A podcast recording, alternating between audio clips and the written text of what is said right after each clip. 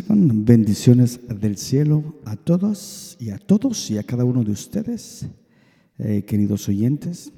Eh, gracias por su presencia a este subpodcast Como agua en el desierto, podcast que está pensado y diseñado para que usted y yo, con la ayuda de Dios, seamos bendecidos cada vez que tengamos la oportunidad de escuchar estos, estas lindas lecturas de estos tremendos libros que eh, Dios en su momento usó a estos vasos para nuestras bendiciones.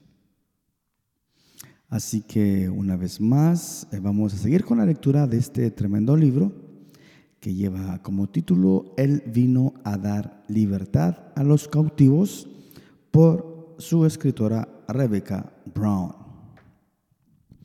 Así que vamos en, esta, en este episodio a leer dos capítulos, puesto que el eh, segundo capítulo que nos tocaría leer, el número dos, es bastante corto. Pegaremos los capítulos 2 y 3. Así que comenzamos entonces con la lectura.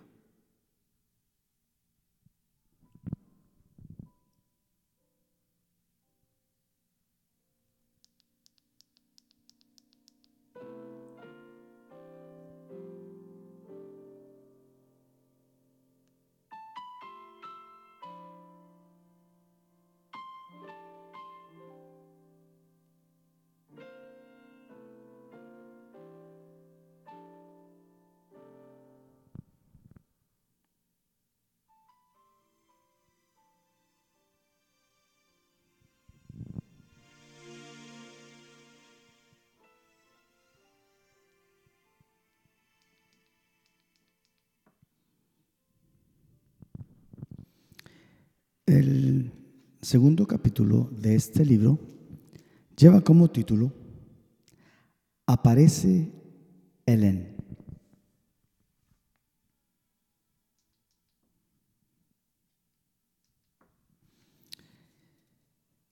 Habla Helen. El matrimonio de mis padres fue muy inestable mi padre era un borracho que se creía un regalo de Dios para las mujeres. Maltrataba mucho a mi madre. Cuando nací se paró al pie de la cama y le estuvo gritando que era mejor que yo me muriera hasta que mi madre le arrojó un vaso. Mi nacimiento fue como cualquier otro, como el de los cientos que nacieron el mismo día en todo el mundo, excepto que yo nací deformada. No tenía nariz, ni labios, ni cielo de la boca. Era lo que llaman un severo caso de labio leporino con paladar hendido. Mi madre quiso verme tan pronto nací y claro, para ella yo era bella, aún con mis deformidades. Su primera pregunta fue, ¿pueden arreglárselos? Pero la pobre estaba en la miseria. No tenía dinero ni manera de ganarlo. En aquellos días no había programas de beneficencia estatal como hoy día, pero mi madre no era de las que se resignaba por ser pobre. Sucedió que en el mismo hospital había una enfermera llamada Helen. Había ayudado en mi nacimiento. Helen conocía las circunstancias en que vivía mi madre, así como la actitud de odio de mi padre. No era una enfermera cualquiera, sino una poderosa bruja y miembro de lo que se había convertido en una de las más poderosas, pero menos conocidas, sectas en nuestro país. Esta secta se autodenomina la Hermandad y rinde adoración a Satanás. Helen era, en aquel momento, lo que la secta llama persona de contacto. Su contacto con mi madre habría de afectarme por el resto de mi vida, así como la vida de Rebeca.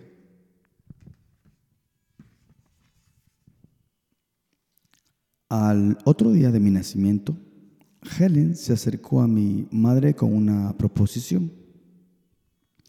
Si mi madre le permitía sacarme un poquito de sangre, ella y sus amigas le proporcionarían la manera de obtener el dinero y la ayuda necesaria para conseguir la mejor, mejor cirugía y los mejores servicios médicos. Mi madre no entendía por qué Helen hacía todo aquello por algo al parecer tan insignificante. Aparentemente no entendió el significado de lo que Helen le explicaba.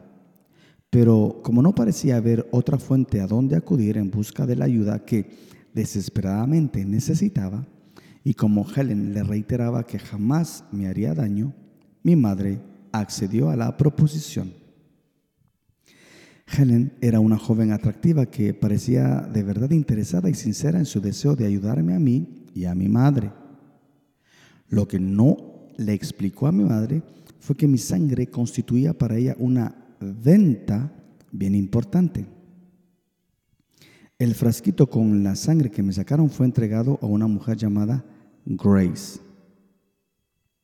Grace pertenecía también a la secta satánica era lo que llamaban gran sacerdotisa. La venta de mi sangre otorgaría a Grace más poder, más actividad y una más alta posición en la secta. Helen también obtendría más poder con aquella transacción. Helen me sacó la sangre y se la entregó a Grace. Grace entonces bebió mi sangre durante una ceremonia que concedía a ella y a Satanás posesión de mi persona y me abría como morada de muchos demonios desde ese momento en adelante. Grace, por orden de Satanás, envió a mí espíritus que habrían de modelar y conformar mi vida, mi personalidad y mi futuro. Mi madre no era cristiana, ni tampoco sabía que lo había hecho lo que había hecho me convertía en persona marcada y observada por los satanistas y que más tarde resultaría en mi participación en el culto. Si lo hubiera sabido, nunca hubiera dicho que sí, que podían sacarme aquella pequeña cantidad de sangre. Tiempos después, ya como miembro de la secta, habría de presenciar varias de aquellas ventas y siempre me dolía pensar en las consecuencias en la vida del recién nacido. Satanás había obtenido una valiosa prenda, una recién nacida en la que demonios y espíritus podrían hallar albergue y que habría de crecer y ser poderosa y ágil, y ágil en la vida.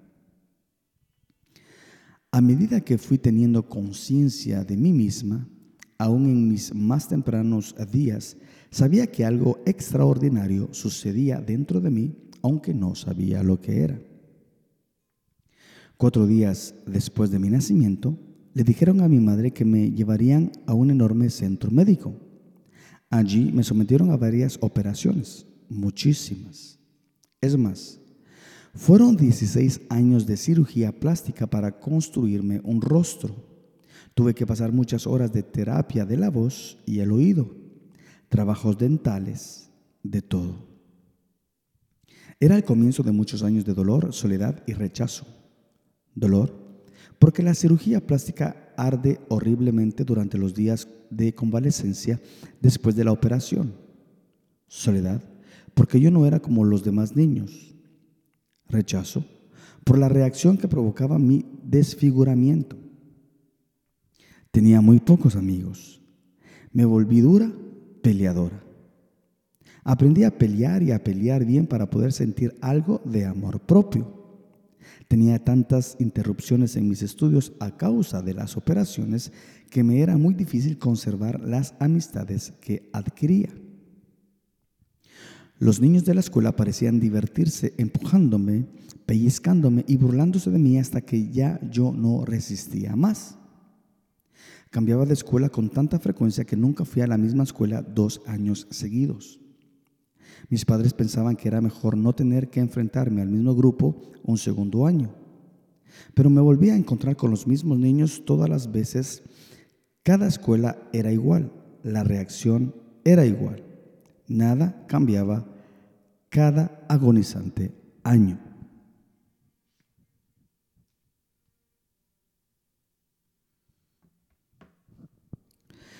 Mi madre se volvió a casar poco después de mi nacimiento.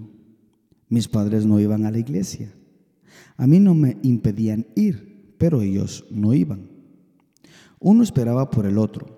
Como siempre sucede, uno se queda esperando si espera demasiado por el otro y no da el primer paso. Por fin me uní a un grupo de jóvenes de una iglesia. Era un grupo muy activo en la iglesia pentecostal. Yo tenía 16 años y el grupo de jóvenes me aceptó porque podía cantar y tocar la guitarra y los tambores. Tenía talento para la música y el arte. Fui bastante feliz, pero por poco tiempo. A medida que crecía, fui descubriendo que tenía poderes inexplicables y no sabía qué hacer con ellos ni qué era, ni de dónde procedían. Algunos me, me decían que tenía dones. Tengo una tía que está muy metida en la brujería y el espiritismo. A veces nos llevaba a su casa para mostrarnos algunos juegos de magia. Yo siempre tuve una gran habilidad con la ouija, la baraja, etc. Cuando alcancé la adolescencia descubrí que podía influir en los demás para que hicieran mi voluntad y tenía también más fuerza física de lo normal. Recuerdo que en, mi primer año de la escuela superior se me acercó una lesbiana que trató de entretenerse conmigo después de la clase de gimnasia. Me entró una furia incontrolable y casi la ahogué en la taza del inodoro. Era mucho más grande que yo, pero la hubiera matado si varios adultos no intervienen. Permanecí en la misma escuela durante todo el bachillerato. Mis compañeros se burlaban de mí. No hay nada peor en esa edad que la injurien y se burlen de una. Llegué al punto en que ya no pude aguantar más. Estando en el grado 12, caminaba por el pasillo cuando el principal futbolista gritó, miren a la fea del labio leporino. Solté los libros y corrí hacia él. Lo próximo que supe es que cinco maestros trataban de quitármelo. Por poco lo mato a golpes. Le partí la nariz, la mandíbula y varios huesos de la cara. Tenía una fuerza sobrenatural. Aquel muchacho pesaba cerca de 100 kilos y yo no más de 40. No recibí ni un arañazo en la lucha, ni siquiera en los puños. Aquella fuerza me asustaba pero a la vez me gustaba. Era la única manera de conseguir un poco de paz. Nadie podía meterse conmigo. Ahora lo recuerdo con dolor, pero en aquel tiempo parecía valer la pena. Pero toda esa paz pronto habría de descubrir. Iba a ser obliterada por una mentira de Satanás que por largo tiempo lamentaría y todavía lamento. Le doy gracias a Cristo porque Él me amaba entonces, aunque no me daba cuenta. Me encantaba la fuerza que tenía. No sabía de dónde procedía, pero quería averiguarlo para obtener más. Fue entonces que conocí a Sandy en el grupo de jóvenes de la iglesia. Asistía a la misma escuela que yo. Tenía 17 años, lo mismo que yo. Sandy era reclutadora de la secta satánica y me guió en la siguiente etapa del plan de Satanás para mi vida.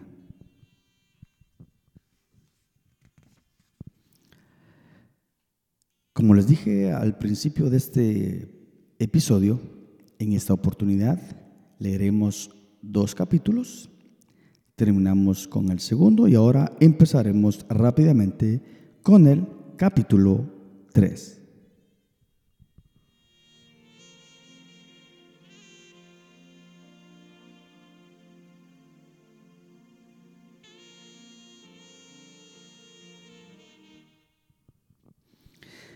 El título del próximo capítulo 3 eh, lleva como título Ingreso en la Hermandad. Habla Helen.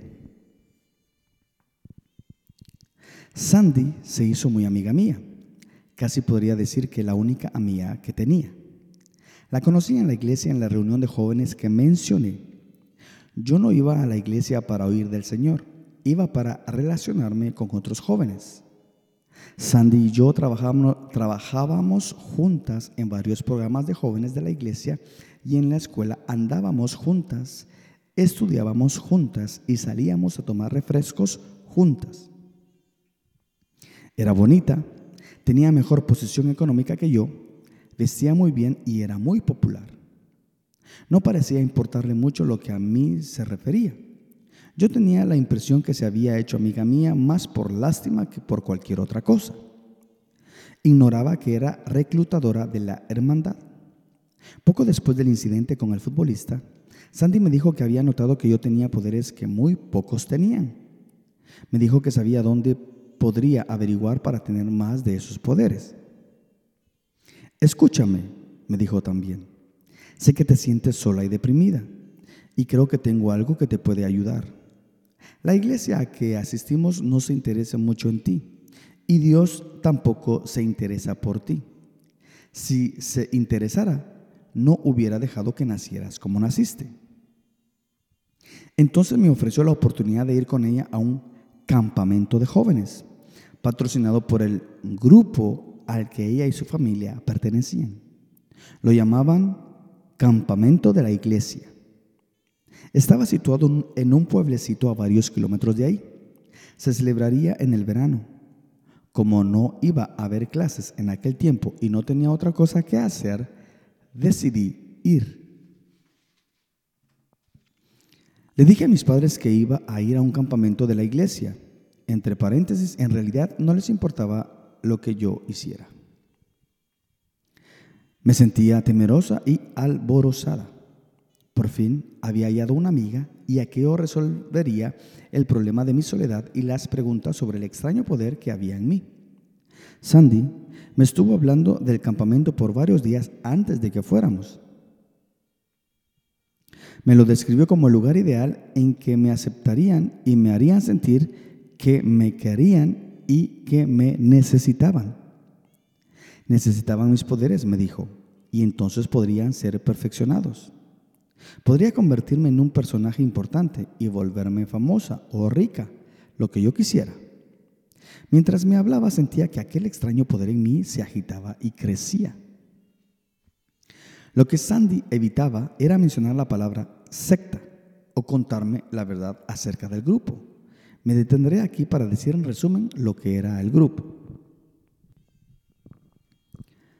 Aquel grupo que en secreto se autodenomina la hermandad, está compuesto de personas directamente dominadas por Satanás, a quien rinden culto.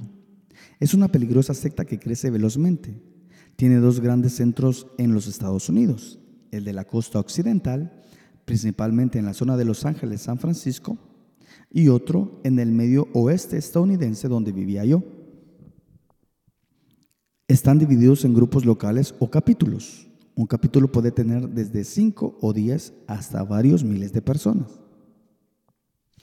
En la secta que Al Lindsay menciona en su libro Satanás vivo y activo en el planeta Tierra. Es una secta en extremo secreta. No se guarda registro de miembros. Hasta los contratos con Satanás que firman con sangre los miembros son quemados por los sumos sacerdotes y sacerdotisas. Entre paréntesis, esto no lo saben los miembros de bajo rango. Cerramos paréntesis.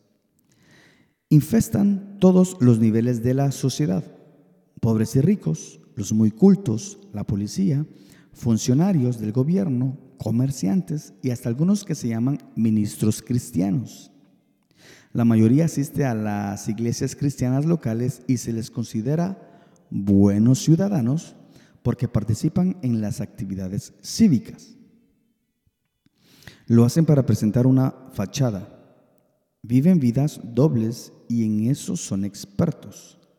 Expertos en el engaño. Y no es maravilla, porque el mismo Satanás se transfigura en ángel de luz Así que no es mucho si también sus ministros se transfiguran como ministros de justicia. Segunda de Corintios, Corintios 11, 14 y 15. En sus reuniones utilizan nombres codificados. Cuando se encuentran en la calle, a menudo no se conocen por su verdadero nombre. Son sometidos a la rígida disciplina de Satanás y los demonios. Ofrecen sacrificios humanos varias veces al año y de animales una vez al mes. Los sacrificios humanos la mayoría de las veces son de recién nacidos, hijos de miembros solteros de la secta atendidos por médicos y enfermeras de la secta. Como la, como la madre no va a un hospital, no queda constancia ni del nacimiento ni de la muerte del bebé. Otros sacrificios son víctimas de secuestros o miembros de la secta que son disciplinados o se ofrecen voluntariamente porque, supongo yo, ya no pueden vivir consigo mismos. Muchos de ellos son asesinos de sangre fría, en extremo habilidosos. Cada capítulo es dirigido por un gran sacerdote y una gran sacerdotisa. Estos llegan a esa posición ganándose el favor de Satanás por medios diversos y por haber ido obteniendo mayores poderes de brujería. Hay muchas luchas intestinas en el grupo. Dentro de la secta existe una élite de brujas llamada Hermanas de la Luz o las Iluminadas. En los Estados Unidos hay varios grupos ocultistas que se autotitulan los Iluminados aunque la mayoría no forma parte de la hermandad. Hay un grupo llamado los Iluminados, cuya mayoría de sus miembros son descendientes directos de los druidas de la antigua Inglaterra. Son, son en extremo poderosos y peligrosos y están conectados con la hermandad. Realizan con frecuencia sacrificios humanos. Las hermanas de la luz vinieron de Europa a Estados Unidos en las postrimerías del siglo XVIII.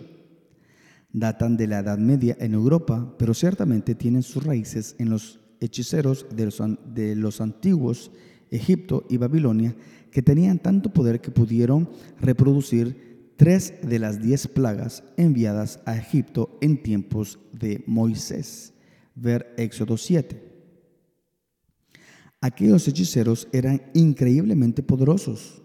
Podían producir enfermedades y matar sin tocar físicamente a la víctima hasta a miles de kilómetros de distancia. Es obra de demonios, desde luego, pero esas personas han sido inducidas a creer que dominan a los demonios cuando en realidad Satanás y los demonios se están valiendo de ellos. Personas dominadas por los demonios cometen atrocidades dentro de su secta.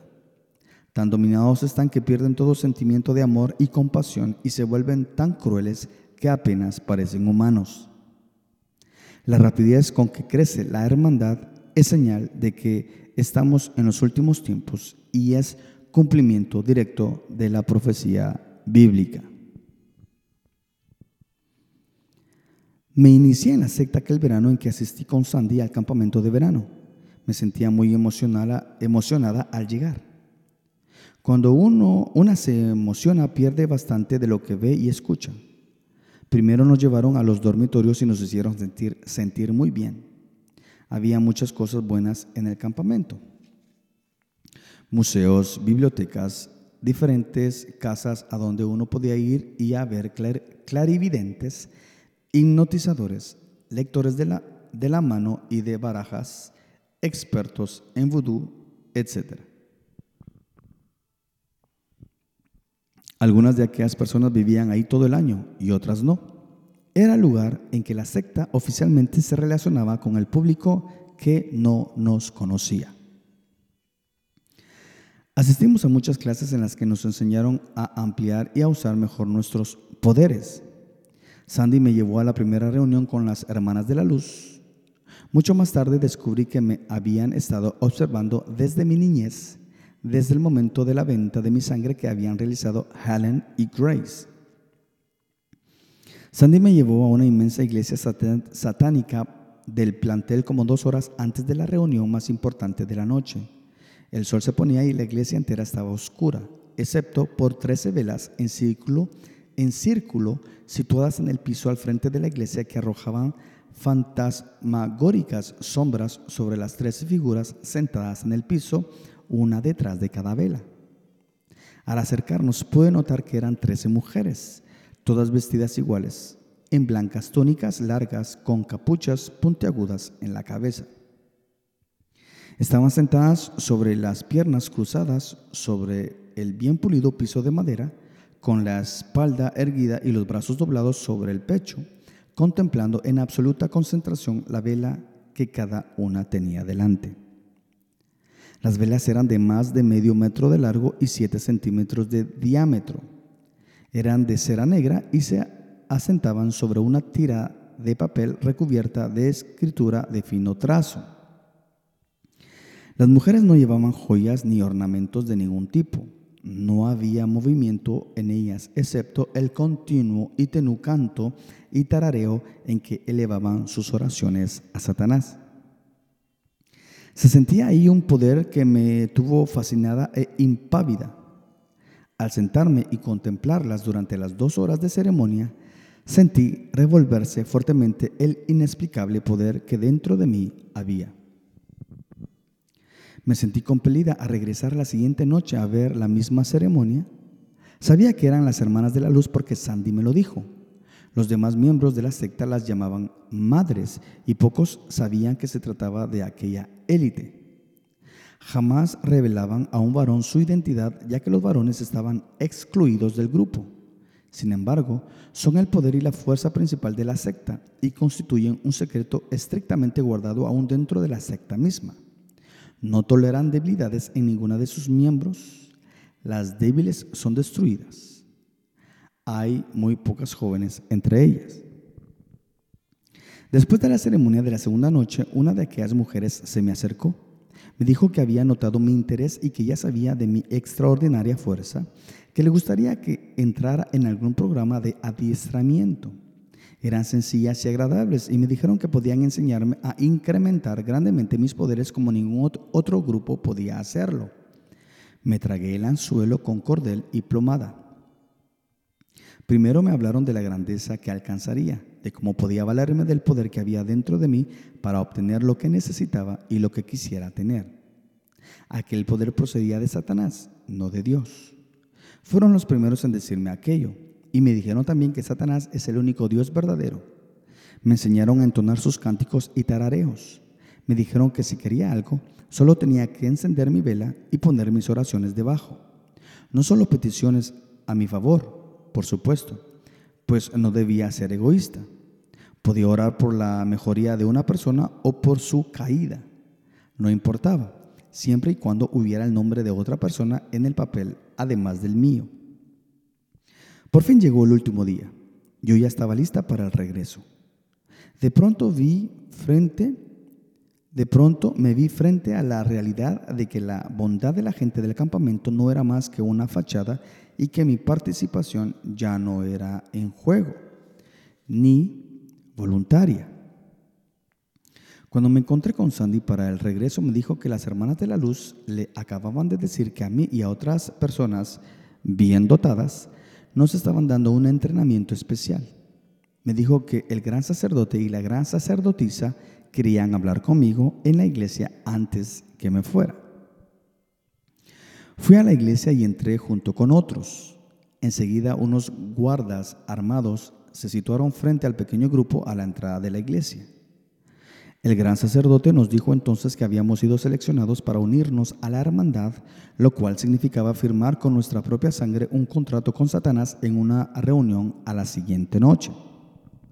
Le pregunté qué decía el contrato y se me dijo que yo estaba entregando a Satanás mi cuerpo, alma y espíritu a cambio de muchas bendiciones.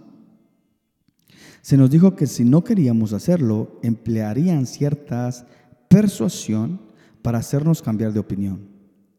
Les dije que de ninguna manera iba yo a firmar un contrato así.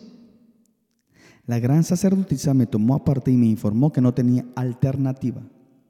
La miré fijamente a los ojos y le dije, vete al infierno, perra asquerosa. Creo que ustedes son horrendos, así es que no voy a afirmar nada.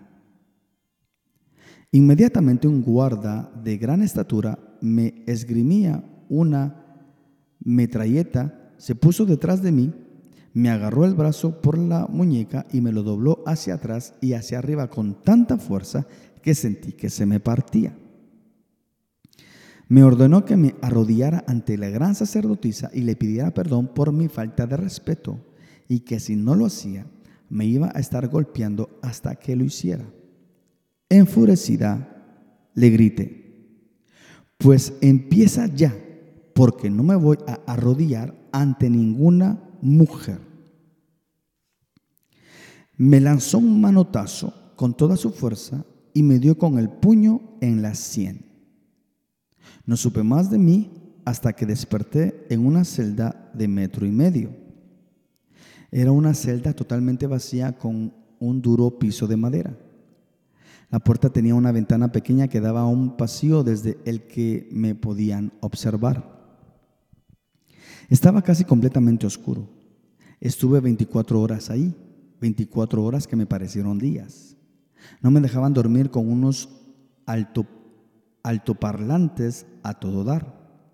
Me repetían que toda gloria, honor y honra había que dárselas a Satanás, que tenía que pedirle perdón a Satanás, que Satanás era el Dios del universo. Me dijeron que tenía vigilada, vigilada a mi familia y que si no aceptaba sus dictámenes y regulaciones y firmaba el contrato, los iban a torturar y a matar. Durante todo aquel tiempo me privaron de agua y alimento. La noche siguiente dos guardas me condujeron a otro cuarto donde me esperaban dos de las hermanas de la luz. Me, ayudaron a bañarme. Me pusieron una túnica de satín blanca sobre el cuerpo desnudo. Estaba descalza. La túnica llegaba, al piso y me la amarraron a la cintura con un cordón blanco. Me pusieron una capucha puntiaguda y mangas largas sueltas. No tenía ornamento de ningún tipo. Las mujeres me dijeron que no debía luchar más, que no podía eludir mi destino. Me hablaron de las grandes bendiciones que recibiría de mi padre Satanás. Me llevaron a la reunión en una camioneta cerrada para que no viera lugar, pero no era la iglesia satánica del campamento. Solo, solo pude darle una mirada al exterior del edificio cuando me arrastraban hacia adentro. No tenía ventanas y estaba en un bosque. Parecía algo así como el almacén de granos de una granja, aunque estaba aislado y había algo de paja en el piso de madera interior. El edificio estaba débilmente iluminado por muchas velas mortecinas a lo largo de las paredes. Las velas estaban en grupos de tres, una negra, una roja y una blanca en cada grupo. Habían de 200 a 300 personas sentadas en burdos bancos de madera de frente a la entrada del cuarto. En la entrada había una plataforma de madera rodeada de llameantes antorchas sobre pilotes de metro y medio de alto. Al frente, en medio de la plataforma había un altar de piedra sin labrar que parecía una montura de caballo. Más tarde me enteraría que de veras lo era para permitir una fácil movilización. Las piedras eran grises con muchas manchas oscuras, resultado de la sangre de los muchos sacrificios de animales y seres humanos realizados en aquel lugar. A pesar de mi agotamiento y temor, sentí un revuelo de emoción al percibir el tremendo poder invisible en aquel cuarto y el correspondiente revuelo del poder que había en mí. Quemaban incienso, el que llenaba con su olor la habitación. Creo que tenía cierto tipo de droga porque pronto me sentí bastante mareada. El cuarto quedó en absoluto silencio mientras las figuras de las túnicas y las capuchas puntiagudas miraban con expectación la plataforma vacía. A alguna señal invisible comenzaron a tañer campanas de manos mientras el gran sacerdote y la gran sacerdotisa salían silenciosamente al escenario de entre las sombras. Usaban túnicas idénticas, eran de un satín negro del mismo estilo que la mía, ribeteados de rojo la capucha, los bordes delanteros y los bordes de largas mangas. Tenían un cordón dorado atado a la cintura. Iban descalzos como los demás. Cada uno llevaba un cetro de un metro de largo. El de la gran sacerdotisa era dorado. En la parte superior tenía una cruz invertida con una serpiente que culebreaba de la manilla a la cruz. El cetro del gran sacerdote tenía el mismo diseño, pero era de plata. Los llevaban reverentemente en el pliegue del brazo. Su presencia era impresionante y por primera vez tomé conciencia del tremendo poder que tenían y los envidié. Había muchos guardias armados en aquella reunión, por dentro y por fuera del edificio. Era la primera vez que presenciaba un culto de verdad. Los demás no habían sido más que teatro y alarde. Después de las palabras iniciales, dos guardas me condujeron frente al altar. A mí y a los demás nos presentaron a la congregación como nuevos miembros ansiosos de unirse al grupo. El gran sacerdote fijó su atención en mí y dijo, Hermanos y hermanas de Satanás, os presentamos a esta joven llamada hermana Valentía, mi nuevo nombre. Os la presentamos porque ha solicitado ser una de nosotros y ahora a nuestro Señor y Dios, nuestro amo, Señor del universo y también el destructor, Satanás, le decimos, esta joven, la hermana Valentía, la entregamos a ti para que obedezca a tus órdenes y sea lo que tú quieras que sea. Le hemos prometido tus bendiciones según nos has indicado que prometamos. Me entregaron entonces un cuchillo para que me cortara el dedo, pero no quise hacerlo. Inmediatamente uno de los guardias me descargó un latigazo en la espalda que me hizo retorcerme en agonía, pero yo estaba determinada a no doblegarme ante ellos. Con un chasquido de la mano, la gran sacerdotisa le indicó al guardia que no me pegara más. En una voz que destilaba desdén, le dijo que había maneras mucho más efectivas de mostrarme mi equivocación. Observé asombrada cómo ella y el gran sacerdote se situaban en los dos extremos de una gran estrella de cinco puntas dibujada en el suelo del escenario. La estrella estaba pintada dentro de un círculo y en cada punta había una vela negra. Con un simple gesto, sin siquiera tocarlas, la gran sacerdotisa encendió todas las velas a la vez. Entonces comenzó una imprecación y el gran sacerdote se unió a ella en la entonación del conjuro. La gente se unía al cántico en ciertos puntos cuando el tinteo, tintineo de las campanillas lo indicaba. De pronto la estrella se vio envuelta en un murmullo de humo y luz enseguecedora. Al instante, el cuarto se llenó de un mal olor como de azufre en ebullición y un enorme demonio apareció en física manifestación en el centro del círculo, círculo rodeado de llamas. Era inmenso de casi tres metros de alto. Me miró con ceño fruncido y amenazante mientras se mecía de atrás hacia adelante. La gran sacerdotisa Grace se volvió a mí y me dijo que si no obedecía y firmaba el contrato, me entregarían al demonio para que me torturara hasta la muerte. Para mí fue suficiente. Jamás había sentido tanto miedo, pero a la vez codiciaba el poder que Grace la gran sacerdotisa había manifestado. Estaba determinada a volverme tan poderoso como ella para poder vengarme de todo lo que aquella gente me había hecho. Cuando indiqué mi disposición a firmar el contrato, dos mujeres se adelantaron y me colocaron una túnica negra sobre la blanca. La túnica negra era de algodón, pero con el mismo diseño de la blanca. El negro indicaba que ella no era una novicia. Tomé el cuchillo que me ofrecían y me herí bien el dedo. Entonces hundí una plumilla en mi sangre y firmé el contrato por el que me entregaba mi cuerpo, alma y espíritu a Satanás. Inmediatamente después de firmar me sentí envuelta en una descarga de energía desde la punta de la cabeza a la punta de los pies. Fue tan fuerte que me derribó al piso. Mientras en el piso yo trataba de recuperarme, me di cuenta que Grace hacía otra imprecación. A duras penas me puse de pie solo para descubrir que Grace había llamado a otro demonio. Este se me acercó a donde yo estaba y me dijo que iba a morar en mí. Extendió la mano y rudamente me agarró por los hombros antes de que yo pudiera decir algo. Inmediatamente me sentí morir con un fuego abrasador que me recorría el cuerpo y volví a oler azufre.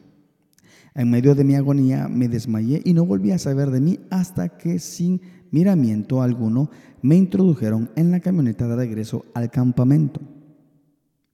Para ese entonces estaba yo tan agotada y mareada por falta de sueño, los golpes y la falta de agua y comida que no comprendía a plenitud el significado de lo que me estaba ocurriendo. Me quedé en el campamento otra semana para mis heridas y arañazos más visibles sanaran. Cuando regresé a casa pensé y sentí que era una de las personas más poderosas de la tierra. Sabía que tenía poderes más allá de lo que la mayoría podía imaginarse. Pensé que nada ni nadie podría destruirme. Cuán equivocada estaba. Hasta aquí entonces dejamos esta lectura y hemos terminado este capítulo 3 en este su episodio. Esperando que este libro sea bastante interesante como lo fue y lo sigue siendo para mí. Así que estamos empezando esta linda historia y esta linda aventura. Tiene bastante pues acción que tanto usted como yo sabemos que gracias a nuestro Señor Jesucristo tiene un final feliz. Pero vamos a seguir leyendo hasta saber y encontrar ese, eh, cómo fue y ese final feliz. Así que gracias por su presencia, gracias por su eh, tiempo a este su podcast, esperando que sea de bendición para su vida y reciban bendiciones entonces desde el salón de mi casa en la ciudad de Montreal, la provincia de Quebec, en Canadá, hasta donde ustedes estén. Bendiciones y hasta la próxima.